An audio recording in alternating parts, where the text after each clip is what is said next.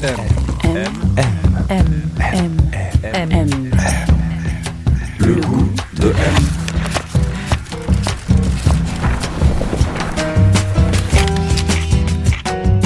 M. Le magazine du monde présente Le goût de M. Un podcast produit par Géraldine Saratia qui vous entraîne à la découverte du goût d'une personnalité.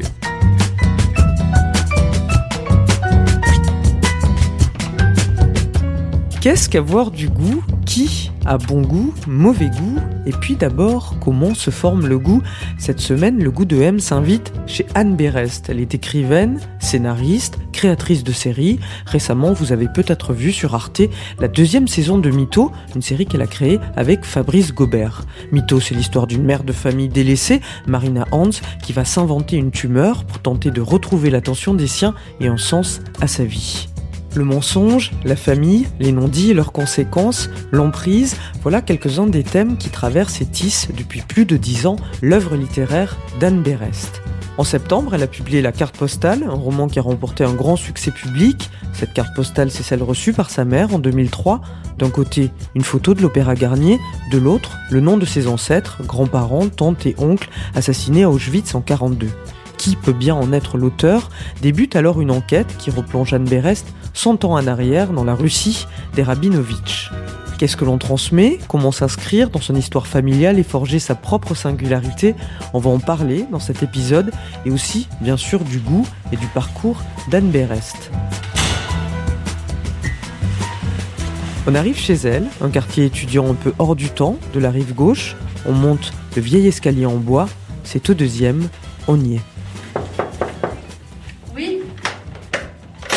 Bonjour. Bonjour, entrez, entrez. Merci.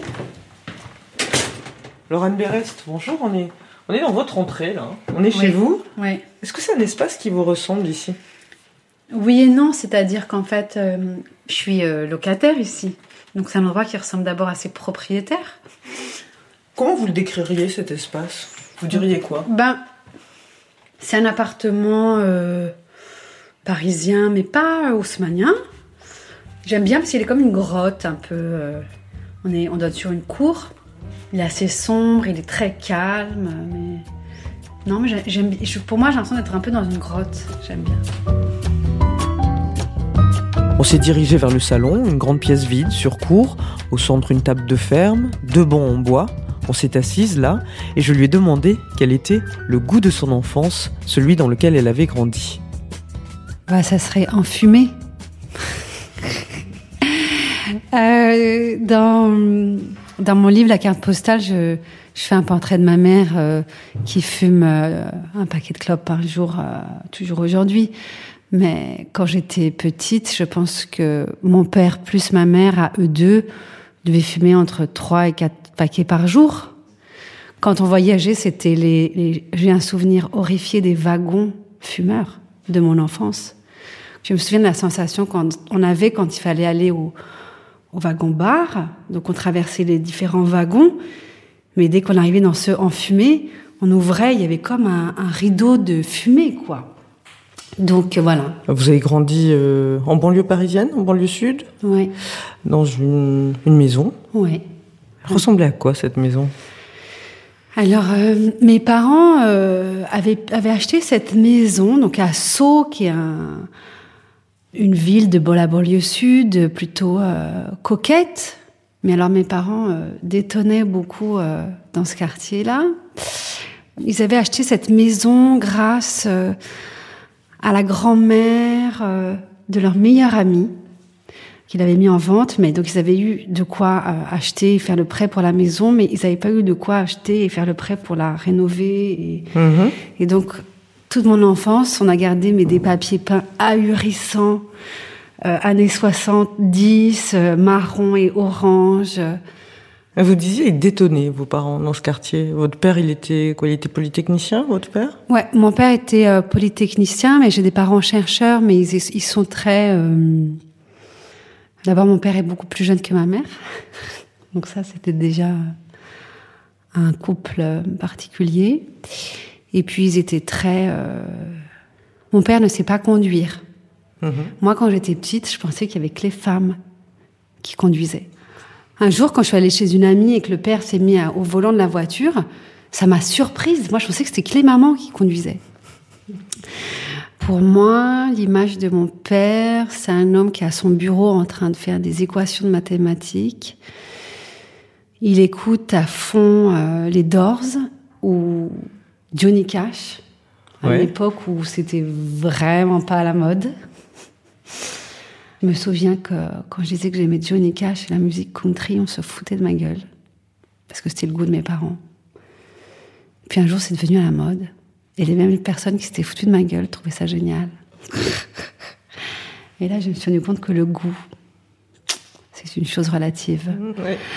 Et donc, euh, je le vois en train de faire des équations. Et il a devant lui aligné, euh, Donc en fumant des cigarettes. voilà, quoi. ses canettes de bière, parce Ouais. qu'il fume- boit beaucoup de bière. Donc, il a ses canettes de Cronenbourg. Et je me souviens parfaitement du son que fait un mégot de cigarette quand il tombe dans la canette de bière dans laquelle il reste un petit fond de bière et que ça, ça grésille et puis ça devient mouillé. Et alors votre mère, linguiste? Donc ma mère, elle est linguiste, euh, c'est une grande spécialiste. Donc elle a travaillé, elle a traduit Chomsky. Mhm. Le grand travail de ma mère, ça a été de démontrer que des, des langues qui n'étaient pas considérées comme des langues, mais comme des dialectes, elle, son travail politique, ça a été de démontrer si, que si, ce, ce sont des langues. Donc elle a beaucoup fait ça avec les langues bantoues, qui sont des, des langues orales, mais pour démontrer que ce n'est pas parce qu'il n'y a pas un passage par l'écrit qu'une langue n'est pas une langue. Mhm. Elle a fondé le premier UFR de langue des signes, à une époque où la langue des signes n'était pas reconnue par l'État. La langue des signes a été reconnue langue des signes seulement en 2005. Oui, des parents, euh, euh, voilà, avec des avec des métiers très intellectuels, euh, Ouais. des, parents euh, engagés en fait, hein, quand même dans à chaque Très fois engagés, dans ouais. la vie, dans leur métier, euh, 68 arts, de gauche, laïque. Très laïque, vraiment. Quand on était petite, on allait tracter avec eux dans les boîtes aux lettres. euh, La euh, manif. les manifs. je connais toutes les règles qu'il faut respecter dans une manif. euh, ne pas être en queue de cortège. Faire attention, repérer les bouches de métro, faire attention qu'une bouche de métro soit pas fermée, euh, euh, toujours avoir de l'argent sur soi, toujours avoir. Tout- Tout ça, c'était genre le, voilà, Le- les enseignements de base. Alors, chez vous, c'était cette famille là dont on vient de parler, euh, de gauche, très ouverte, avec euh, qui valorisait comme ça euh, les autres, euh, l'engagement politique, l'imagination. Euh, et en même temps, c'est une famille aussi, euh, et c'est très important pour la suite de votre parcours à vous, qui est pleine de, de secrets et de non-dits, en fait. C'est des gens qui avaient des valeurs, donc très très, pour qui la politique était très importante. Et je comprends aujourd'hui que et l'un et l'autre avaient envie d'être eux-mêmes une page blanche qu'ils allaient euh, réécrire, reconstruire tel que eux le voulaient. C'est-à-dire, euh, il n'y a pas de dîner, il n'y a que de l'acquis, euh, on est ce qu'on veut être, euh, on est ce que l'on va. C'est des gens qui regardaient toujours vers demain et qui nous disaient toujours, on est ce que l'on construit. Rien, ils ne voulaient jamais se, se tourner Se vers retourner. le passé. Et aujourd'hui, comme un retour du refoulé, moi j'écris que des livres sur d'où on vient. Oui, c'est ça, c'est ça. Vous, vous avez souvent raconté, enfin peut-être pas souvent, mais je, je l'ai entendu le raconter, par exemple, que euh, vers 6-7 ans, c'est ça, euh, vous avez entendu ce mot juif, vous avez demandé à votre mère ce que ça voulait dire, Ouais. et, et elle avait une difficulté, votre mère, Oui. à, à vous répondre, à vous transmettre. Là, là- là, bah justement, on, était, on vivait dans ce, cahi- dans ce, dans ce quartier euh, pavillonnaire euh, très bien comme il faut. Puis un matin, on s'est réveillé, il y avait une croix gammée euh, qui était taguée sur Votre maison. Hmm. Et bizarrement, on était la seule, les seuls juifs du quartier, et bizarrement, c'était la seule maison qui avait été taguée. Et puis la semaine d'après, c'est une croix du Gud qui a surplombé la croix gammée. Et je me souviens du trouble de ma mère, de son inquiétude, et j'entends pour la première fois ce mot juif, dont j'ai tout de suite le pressentiment, la préscience qu'il nous désigne. Je comprends tout de suite que nous sommes juifs, mais je ne sais pas du tout ce que ça veut dire, ni pourquoi. Mais c'est une drôle de chose. Et je comprends que ce mot signifie que nous sommes une cible et qu'il y a quelque chose qui, nous, qui, me fait peur autour de ce mot.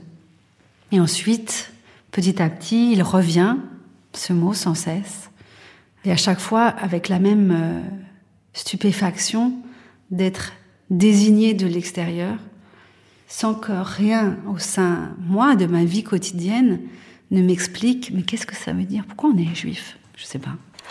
M, le magazine du monde présente le goût de M. Donc là, c'est votre bureau. Donc là, c'est mon bureau. Donc Et- vous, vous écrivez là ou euh, Donc j'écris là, près Ouais. de la fenêtre. Si, si le regard euh, balaye, on va voir euh, donc ce livre de Patrice Franceschi, puisque je viens de signer avec lui euh, en salon. Alors il m'a offert son livre. Ensuite, vous allez tomber sur ben, voilà, le calendrier de Klarsfeld, uh-huh. de la persécution des Juifs de France qu'il m'a qu'il m'a offert. Et ça, c'est une, petite- Et une petite bibliothèque Ça, c'est ma- mes livres de, voilà, de travail en ce moment. Donc, vous allez voir le mot, par exemple, Nathan, Bernard Nathan qui va revenir. Bernard Nathan là. C'est des livres avec lesquels vous travaillez c'est sur des ce que vous écrivez? Voilà. Donc là, en ce moment, j'écris un film avec Raoul Peck euh, sur euh, la Seconde Guerre mondiale. Donc, vous allez avoir euh, les- ce, ce sujet-là. Et j'écris aussi une série sur la communauté sourde. Donc c'est pour ça, vous voyez, le réveil sourd en France, le langage des sourds, les silencieux, des, petits coins où les livres se, rencontrent euh, puisqu'ils ont euh, un, thème ou un sujet euh, particulier.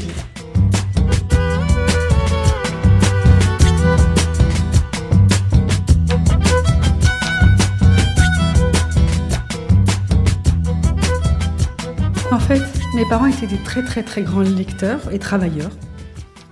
Et ils lisaient beaucoup, mais pas des polars, euh, des... Ou, ou des livres qui venaient de sortir, mais donc ils avaient toujours, il n'y avait pas de snobisme de lecture. Ce que je veux dire, c'est qu'ils pouvaient tout lire, mais ils étaient tout le temps en train de lire. Et moi, je me souviens enfant de regarder mes parents et de me dire, mais pourquoi ce qu'ils sont en train de faire les intéresse plus que nous? Je pouvais leur poser des questions, ils n'entendaient pas. Ils étaient occupés, passionnés par autre chose. Donc au bout d'un moment, je crois que mes sœurs et moi, on s'est dit, mais ça a l'air génial ce truc. Et vous, donc, vous avez commencé à lire beaucoup. Et, et ce, qui est, ce qui est amusant aussi, c'est que vous aviez une, une espèce de. Enfin, la figure de la femme écrivain Ouais. vous plaisait énormément. Au départ, même plus comme une figure que comme une pratique, quoi. Donc tout ça, ça vient d'une photo de Marguerite Duras. Et pour moi, c'est un moment, un moment fondateur. Je vois cette, donc cette photo d'elle qui a inspiré l'affiche de l'amant, où on voit Marguerite Duras, elle est très jeune. Aujourd'hui, quand je la re-regarde, je me rends compte qu'elle est presque dérangeante, cette photo, parce que c'est une petite fille euh, grimée en femme, avec ce rouge à lèvres, ses tresses. Elle est, vraiment très jeune et elle est sexuée. Et je vois cette photo, et peut-être parce que c'est une petite fille, je m'identifie, et j'ai un, choc, et je me dis, je veux être ça. Mais au fond, ce qui m'intéressait, c'était le rouge à lèvres et cette petite fille qui était euh, grimée comme une femme et qui était dans le journal. Mais ça m'a resté dans ma tête de, bah, bah, en fait, je veux être écrivain. Et en même temps, un peu plus tôt, j'avais gagné un concours euh, national euh, où il fallait euh, raconter l'histoire, le livre qui vous avait le plus marqué. Il fallait faire une fiche de lecture. J'avais raconté l'histoire d'un livre que j'avais lu de Judith Kerr qui s'appelait Quand Hitler s'empara du lapin rose et qui est l'histoire de Judith Kerr, enfant. Son père est un journaliste juif très connu à Berlin et puis il doit partir évidemment et euh, il quitte l'Allemagne pour euh, s'enfuir en Angleterre et cette petite fille, je l'avais adorée, euh, je voulais être elle. Et j'avais pensé alors dans ma tête euh, de, de- oui, des, petites filles que être écrivain, c'était raconter sa vie. Donc c'était avoir une vie romanesque. Et comme moi, je voulais avoir une vie romanesque où il se passe beaucoup de choses, ça voulait dire qu'il fallait que je devienne écrivain. Donc il y avait ces deux choses-là qui s'étaient mêlées sur cette figure qui était comme un point fixe, mais de la même façon qu'un petit garçon a envie de devenir pompier, pas parce qu'il a envie de porter un costume et d'avoir un camion rouge. C'est vraiment pour l'artifice ou pour la vie qui va avec ou pour l'image. La projection. euh, ouais. Et, et pour moi, la femme écrivain, c'était la femme libre euh, et la femme euh, pour qui la vie est intense. Et à part la- les écrivains ou les écrivaines et Mhm. la littérature à l'adolescence, qu'est-ce qui était important pour vous? Est-ce que le cinéma c'était important? Euh, Oui. J'y j'y pense parce que voilà, dans, dans la carte postale, il y a cette référence à Duluc qui forcément parle aux, aux- aux fans de Truffaut. Oui. euh, Alors j'étais, en fait, j'étais dans un lycée où il y avait un ciné-club et j'étais présidente du ciné-club du lycée Lacanal. Et donc, euh, toutes les semaines, on passait des films, euh, et on fa- je fabriquais moi-même les affiches. J'avais le droit, en tant que président du ciné-club, d'avoir accès à la photocopieuse de la salle des profs, ce qui était un truc assez dingue. Et donc, je faisais des collages euh, pour faire le, voilà. le- Ça, c'était vraiment un espace. euh, Vous étiez quel type d'ado? Vous étiez sérieuse vous ça, Président du ciné-club, Ouais, bonne élève? Alors, euh, donc j'étais bonne élève, j'étais sérieuse, mais en fait, mes parents nous laissaient faire ce qu'on avait exactement tout ce qu'on avait envie de faire. Il n'y avait pas de, de limite. Mhm. Par exemple, à 15 ans, j'ai dit à mes parents, euh, ouais, je devais être en troisième ou en seconde. J'ai envie d'aller, euh, j'étais, j'adorais Klimt et je voulais aller voir les musées en Autriche. Et Je, je, suis, je suis partie toute seule dans- à 15 ans dans un hôtel pendant une semaine. En Ils t'ont Autriche. dit d'accord. Il n'y Ouais. avait aucun problème. Je fumais avec eux à dos, euh, on, buvait, il n'y avait pas de. C'était vraiment cette éducation euh, libre. La première fois que ma mère m'avait fumer des cigarettes, donc rouler, je devais avoir 11, 12 ans, elle m'a pas dit Ah bon, tu fumes des clopes, c'est pas bien? Elle m'a dit Ah, tu fumes du shit. Genre. Donc, euh, cette éducation, elle était formidable, mais je pense aussi que ça a fait de moi quelqu'un de très, aussi au fond très sérieux, parce que j'ai très vite compris que je devais être ma propre surveillance. Hmm. Mais que, en fait, il y a personne pour te surveiller si tu fais des conneries. Alors rapidement, vous commencez à écrire. Alors sous diverses formes, hein. il y a une, vous fondez une revue littéraire pour le théâtre du Rond-Point. Oui. Il, y a, il, il, y a une, prom- il y a une adaptation aussi d'une, d'un livre de Modiano, un pédigré euh, à la demande d'Edouard Baird euh, que, vous, que vous signez assez jeune. Et puis il y a un truc qui est très intéressant et d'ailleurs on vous voit dans votre propre rôle dans le dans ADN, le dernier film de, de Maïwen, c'est que vous faites euh, cette chose qui s'appelle le porte-plume. Euh, et c'est, c'est très intéressant de voir ça aujourd'hui aussi par rapport à, à votre œuvre littéraire, c'est-à-dire vous, vous, vous c'était quoi une petite entreprise comme ça Oui, une petite maison d'édition. petite maison d'édition. Euh, vous alliez voir des, enfin, où des familles faisaient appel à vous pour que vous les aidiez à raconter leur roman familial ou le, le, le, le destin d'un d'un Ouais. de leurs aïeuls. ou- Mais ça, ça m'a appris à écrire. Et vous alliez chez les gens ils vous racontaient leur- comment ça se passait. Donc oui, j'allais chez ces gens, euh, en général, donc c'était toujours des assez vieilles personnes. Et euh, je, les, je les interviewais, ensuite je dérochais les entretiens, et puis ensuite euh, je les réécrivais, comme quelqu'un qui écrirait sa biographie, donc dans une, essayant d'avoir une jolie plume. Et j'ai adoré faire ça. J'en ai fait beaucoup, beaucoup, beaucoup, beaucoup. Ça me permettait donc de, de, de gagner ma vie. Et je me rends compte aujourd'hui que ça m'a structuré dans la mesure où je rentrais dans, dans des vies de personnages. Les gens euh, euh, avaient eu des choix. Pourquoi ces choix-là? Pourquoi aller rentrer en France? Enfin, pourquoi aller en France et pas rester en Algérie? Pourquoi dans telle famille choisir euh, de déménager là et pas là? Enfin, tout était, tout m'a conduit à entrer dans des mécaniques internes de gens qui ne sont pas euh, des gens de fiction, mais qui sont des, des, des personnes qui existent. Et aujourd'hui, je me rends compte que ce travail que j'ai créé alimentaire, Il vous a beaucoup nourri. En fait, il m'a, constitué en tant qu'écrivain. Donc fin- finalement, à cette époque, grâce à ce travail, vous commencez à publier. Il y a votre premier livre, La fille de mon père, en 2010, qui est un roman sur une fratrie de filles. Et puis il y a Les Patriarches, qui est un livre sur euh, la fin des utopies, l'emprise aussi. On retrouve quelques thèmes dans, Ouais. dans Mytho saison 2, je trouve, Ouais. euh, d'ailleurs. L'emprise sectaire et Ouais. l'emprise euh, euh, de la drogue. euh. Tout à fait, tout à fait. Et puis, et, il y a une- et puis c'est une enquête aussi, hein, déjà, Oui, en fait, une exactement. enquête filiale. Et puis il y a ce livre euh, Sagan en 1954 euh, que vous que vous écrivez, euh, enfin que vous commencez à écrire à la demande du, du fils de Françoise Sagan, et, euh, et qui est un livre donc qui, s'intéresse au moment où Sagan va devenir Sagan. Hein, Mhm. euh, Sagan va devenir célèbre euh, et, et avec toute la mythologie qu'on connaît. Et c'était un livre très intéressant, très particulier parce que vous mêliez aussi votre propre histoire, votre propre chagrin de l'époque. C'est le fils qui m'avait demandé. Ouais, mais ah, de, de faire ça de- Bah, il m'avait dit, euh, je souhaite que euh, vous, en tant que femme, jeune femme, vous racontiez pourquoi c'est important pour vous aujourd'hui. D'accord. Sinon, je crois que s'il me l'avait pas demandé, j'aurais pas eu l'idée de me mettre dans le récit. Ouais, mais ça, ça a été très important parce que vous dites à partir de ce moment-là, j'ai trouvé quelque chose dans Oui. ma voix Oui. d'écrivain. Mm. Et puis aussi dans le retour des lecteurs qui, qui, moi je pensais que parler de moi n'était pas intéressant ou impudique ou dans une mise en scène de soi-même euh, qui me, qui n'était pas mon, mon goût.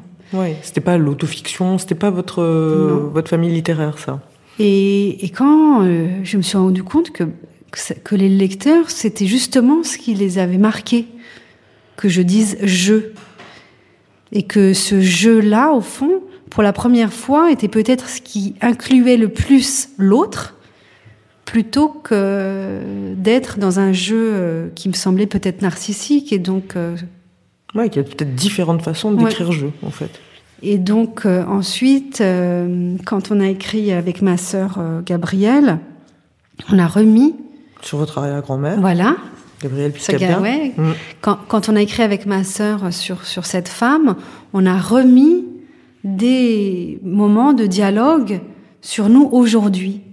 Et je me rendais compte qu'il y avait quelque chose qui, je sais pas, qui marchait, qui était au fond, qui racontait ce qui, dans le passé, demeure en nous, comment, la, comment on, on interroge ou comment le passé continue d'avoir, à- de créer des accidents sur le présent. Mm. Et donc, euh, petit à petit, euh, c'est de, j'ai trouvé un chemin là qui me, qui- oui. Mm. Bah, fait- le dialogue entre ces temporalités, justement, c'est aussi euh, une des choses qui fait la force de la, de la carte postale, parce qu'en fait, euh, donc ce livre-là, qui est le dernier que vous avez sorti euh, à la rentrée de septembre, euh, donc il part donc d'une carte postale que votre mère reçoit en 2003, euh, et que vous, dix ans plus tard, vous allez réexhumer alors que vous êtes enceinte et que donc il y a une demande de transmission à ce moment-là, euh, et puis aussi parce que votre fille euh, vit quelque chose dans son école. Euh, on lui dit qu'on n'aime pas trop les juifs à l'école. Et donc finalement, cette espèce de... Je crois que le livre, il existe aussi parce qu'il y a ces trois temps qui, se... qui entrent en collision, quoi, Oui. quelque part. Ouais, le temps de ma mère, de le mien, le temps de ma fille, et puis toujours ce mot juif qui revient, parce que ma fille revient de l'école, mais la première question qu'elle pose à ma mère, c'est est-ce qu'on est juif? Et donc je me dis ok, ma fille elle a 6 ans, elle est en CP, Enfin, l'histoire se répète. hein. l'histoire se répète, et pourtant moi j'avais davantage euh, ouvert, voilà, ma, ma vie à la question du judaïsme, mais je me suis dit, ok, ma fille ne sait pas si elle est juive ou pas, euh, alors qu'elle est en CP, qu'elle est quand même grande.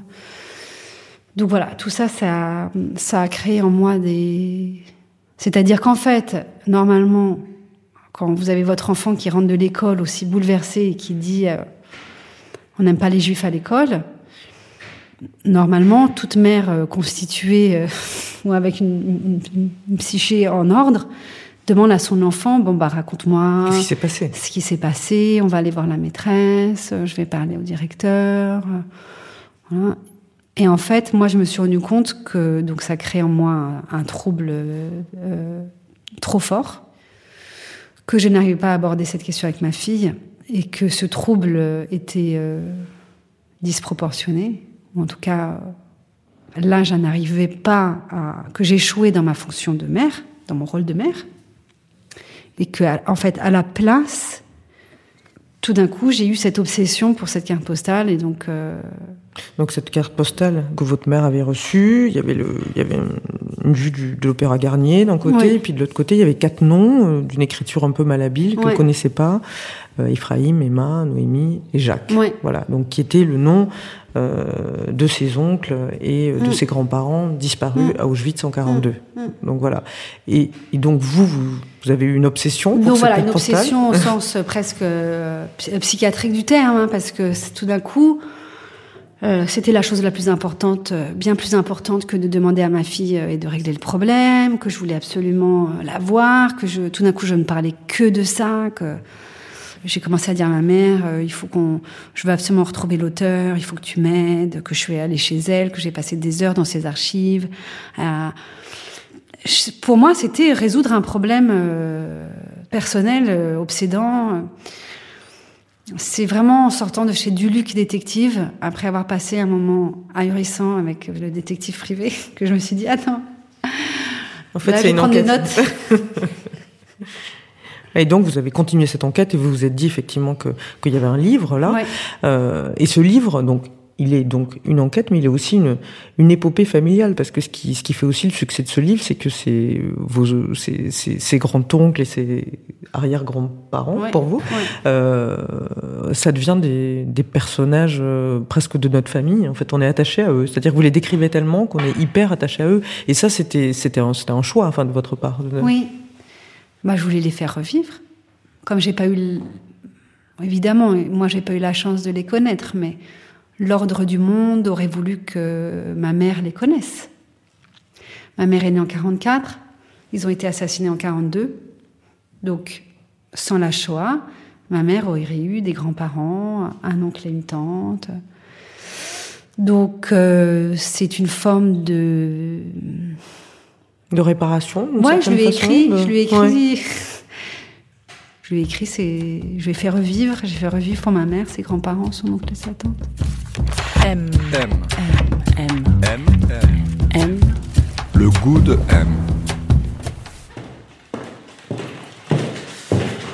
On est où, Anne, là? Alors là, nous sommes donc euh, dans ma salle à manger, non pas salon, mais salle à manger bureau. C'est une pièce qui est très vide. Ah oui, donc euh, ça résonne, on peut entendre Ouais. parfois quand les gens m'appellent, ils me demandent si je suis dans ma salle de bain, je leur dis non, non, je suis dans mon salon.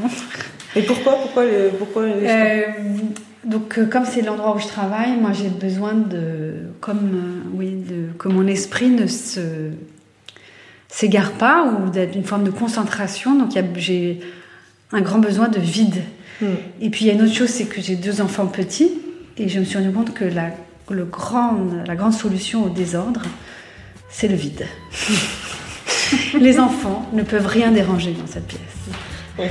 Et donc, cela me permet c'est un gain de temps de travail énorme.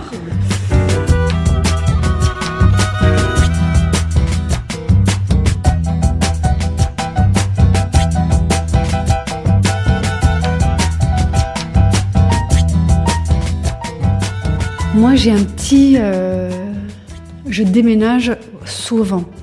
Un jour, j'ai compris en psychanalyse pourquoi je déménageais souvent.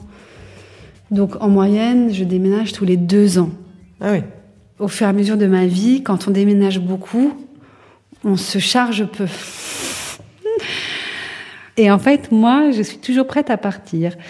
Donc c'est vrai que hum, il y a peu d'objets, mais Mais est-ce qu'ils sont importants pour voilà, il y a cette photo qui est très importante pour moi, qui est une photo d'Agnès Varda, qui est Ouais. Nature morte, prise par Agnès Varda, euh, où on voit cette main avec une cigarette, évidemment, euh, et qui est la main de la femme qui était son amoureuse et qui est celle qui a fait les, les céramiques qu'on voit. Et puis cette main, elle est posée sur des livres, et puis il y a comme cette page à écrire. Donc voilà, il y a une seule image au mur, mais c'est celle-là. J'ai grandi dans une maison, il y avait, mes parents étaient tellement bordéliques au-delà de l'imaginable, puisqu'ils ne jetaient rien. Mais Ah ouais rien. Même les objets cassés, on ne les mettait pas à la poubelle. Et c'était tellement euh, le moindre cadeau de leurs étudiants. euh, Ils avaient toujours des étudiants, je sais pas, roumains qui offraient des trucs, mais impossibles. Et gardaient tout. Et tout, on gardait tout, tout, tout, tout. Donc je pense que je me suis construite contre ce tout. Et que c'est vrai que chez moi, c'est plutôt euh, vide. Et, et les vêtements, c'est important pour vous ou pas? Euh, oui, alors, euh, ouais. C'est vrai que je me suis rendu compte que, euh, ayant grandi avec des parents pour qui l'apparence ne compte pas, ma mère euh, ne se mettait, je sais pas, là, par exemple, j'ai du vernis à ongles, j'ai jamais vu ma mère mettre du vernis, j'ai jamais vu ma mère mettre du rouge à lèvres. euh, Pas ces signes-là du féminin. voilà. Et donc, moi, contrairement à elle, euh, j'aime les signes du féminin. Et, et je comprends que elle, dans sa période à elle de féminisme, elle était LMF, euh, que euh, il a fallu abandonner ces signes du féminin qui étaient euh, considérés comme un signe euh, d'asservissement, à un moment donné, de la femme devant être dans des codes de séduction. Donc, elle, elle était vraiment... oui, je l'ai jamais vue hein, avec un tube de rouge à lèvres. Mhm. Et un jour, j'ai découvert que les gens pouvaient s'épiler. C'était une, une grande découverte pour moi. Et moi, quand j'ai découvert ce monde du féminin, c'est un monde qui m'a plu et, et où euh, j'ai trouvé là un goût qui était le mien et qui n'était pas celui de mon éducation. Et où je me suis rendu compte que voilà, j'aimais euh, ces signes-là. Et il y a cette chose-là des femmes de la famille qui ne sont pas dans la, La coquetterie, dans la coquetterie. Et moi, euh, je suis. euh, davantage. Ouais, je suis. Ouais. J'ai eu ce goût-là dès la petite enfance. Quand je regarde des photos de mon enfant, je suis déguisée, je suis maquillée. Et je me rends compte moi, avec moi-même avec mes filles, que voilà, les- il y a quelque chose d'un goût qui, qui, qui est le leur. On ne sait pas d'où ça vient, mais c'est vraiment à elles. Et je trouve que c'est ça, c'est une des, des choses passionnantes de- du fait de vivre avec des, des êtres euh, qu'on a, voilà, des, enfants. Qu'on a engendré, mais qui vont avoir un, un goût très Oui, différent. on ne sait pas d'où ça sort. Ouais. Et, et c'est, ça leur appartient. Donc euh, moi j'avais ce goût du travestissement, du maquillage, du, euh, une féminité affirmée et Qui va vers, vers, si on cherche des, Ouais. des icônes ou des références, elle va vers où? Bah je sais pas, ça peut-être des images de Catherine Deneuve, euh, euh, Carole Bouquet, des actrices comme ça qui ont une qui ont Années féminin. 70, 80 Ouais. euh, ouais. Et moi, je trouve que dans notre génération, ce n'est pas inconciliable avec l'idée d'une affirmation du féminin qui peut entrer dans un féminisme, c'est-à-dire euh, retrouver cette valeur-là quand elle est choisie, euh, elle est, euh, elle est- elle n'est plus pour moi le signe d'un asservissement. Elle peut être un endroit de plaisir. Oui, et puis de, de grande affirmation du féminin et de la- du pouvoir du féminin, de la force du féminin. Mais parce que c'est un pouvoir pour soi-même, pas pour entrer dans les codes de l'autre. Si je vous demande, alors, euh, quel type de goût vous plaise? Bah, par exemple, je me suis rendu compte que j'avais un, un goût, un grand goût d'une certaine euh, cuisine de mon enfance. Ma mère nous cuisinait beaucoup, beaucoup de choses liées euh, à l'Europe de l'Est. Mhm. Donc enfant, euh, elle nous faisait du pâté de foie de volaille, euh, du tarama, du caviar d'aubergine. et puis un jour, je me suis rendu compte que tout ça, c'était la nourriture liée à, la, à la culture juive. Mais en fait, c'était sa façon à elle de nous nourrir de cette culture Ouais, une transmission. mais de la nous nourrir vraiment euh, au sens premier du terme. Et donc, on mangeait euh, du Schwarzbrot, euh, du, on avait la, la moutarde au réfort. Mais le jour où j'ai compris, parce que je suis allée chez d'autres, les molossols, que je suis, c'est tard que j'ai compris que c'était cette nourriture-là. Pour moi, c'était la nourriture de la maison. Et quand j'ai vu que c'était la nourriture de, de, oui, de la mythologie repas, ça m'a frappé parce que je me suis dit, ok, ma mère, elle voulait pas être là-dedans, elle avait des difficultés à transmettre, mais Elle nous a nourris. quelque part. Elle nous a nourris. ouais, ouais. elle nous a nourris en bonne euh, ashkénaze. Donc euh, ça, c'est un truc qui m'a bouleversée quand j'ai compris ça. Et vous, est-ce qu'il y a des choses que. Alors, et cette nourriture, vous l'aimez toujours? Oui, Ah ça. bah, mes enfants, euh, là, si vous ouvrez le frigo, vous allez voir, il y a trois pots de molosol, c'est-à-dire qu'un frigo peut être vide, mais il y aura du molosol. Et évidemment, mes filles, je leur fais euh, Je leur fais ce, ouais, qu'elles aient dans la bouche le goût du, c'est le goût de, du Yiddishland. C'est vraiment ça. Est-ce que, est-ce que vous avez des dégoûts? Au fond, euh, je pense que j'ai peut-être des dégoûts liés à, à- au, dégoût de mes parents. Mes parents avaient des, comme ils étaient très, euh, tout passé par le, prisme du, politique. Donc, par exemple, même la musique était politique. Euh, on n'écoutait pas la chanson française. Euh, la variété française, c'était de droite. Ce qui est ridicule aujourd'hui quand on y pense. Mais j'ai gardé euh, cette, euh, ça de mon enfance, toute cette variété française qui peut relier les gens euh, à leur enfance, ils sont heureux d'écouter, euh, je sais pas, Sacha Distel ou j'en sais rien. Enfin, je, je connais même pas. Moi, c'est des musiques que je ne connais pas. Pour moi, c'est lié à un truc de ah non non. Mais même, c'est marrant parce que même le cinéma, je me souviens de films. Pour eux, les films de Sautet, c'était des films de droite. Il m'a fallu du temps pour me dire mais moi, j'aime les films de Sautet. J'ai j'ai le droit de les aimer. Est-ce que vos amis ont du goût? Euh, plus que moi. Moi, moi, moi, j'ai la sensation de pas avoir de goût. C'est-à-dire qu'en fait, euh, si j'ai du goût pour la peinture, euh, c'est-à-dire que je sais voir la peinture. Depuis que je suis enfant, je la vois, c'est-à-dire comme une langue dont je comprends très bien ce qu'elle dit, euh, pourquoi elle me parle. euh, J'ai pas du tout fait ma vie là-dedans, hein. Ouais. mais euh, je, vous aimez quoi en peinture, par exemple? Là, par exemple, vous avez, vous voyez, il y a une main dans ma cheminée avec un, Ouais, ouais. une main brûlée. C'est une sculpture d'une peintre qui s'appelle Oda Jaune, qui est une jeune peintre. Donc pour ça, j'ai une forme de goût. Mais sinon, euh, si je lis quelque chose en, euh, en littérature, il y a quelque chose. euh, j'ai beaucoup fait de comités de lecture euh, pour le, le théâtre, pour des, des maisons d'édition. Il y a quelque chose de la littérature où, qui me, où je sens ah ça oh là là il y a quelqu'un il y a quelque chose Il faut qu'il y ait quelqu'un. Ouais. je je je- j'arrive à voir euh, je crois que pour ça mais c'est pas vraiment pour moi le mot goût avoir du goût je ne sais pas euh, Vous savez pas ce que ça veut dire.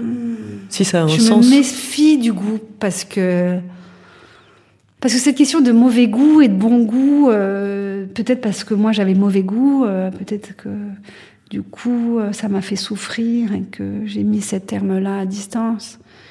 Dans le sens du mot goût alors qu'il faut avoir du goût c'est-à-dire comme on dirait qu'un fruit a du goût il faut être quelqu'un qui a une saveur que soi-même on dé- que si on nous mange on a un goût voilà C'est ça pour vous avoir du goût. voilà, je voudrais avoir un goût où si on me mange, si on me lit, si on me regarde, on puisse dire ah tiens, on- c'est son goût à elle. De la même façon que si je lis Modiano, je sais que c'est du Modiano. Si je lis Welbeck, je sais que c'est du Welbeck. Si je lis Carrère, si je lis Marianne Diaye, je sais que c'est du Marianne Diaye. Si je lis Annie Ernaux, je sais que c'est du Annie Ernaux. Voilà. Mon rêve, c'est d'avoir un, jour mon goût.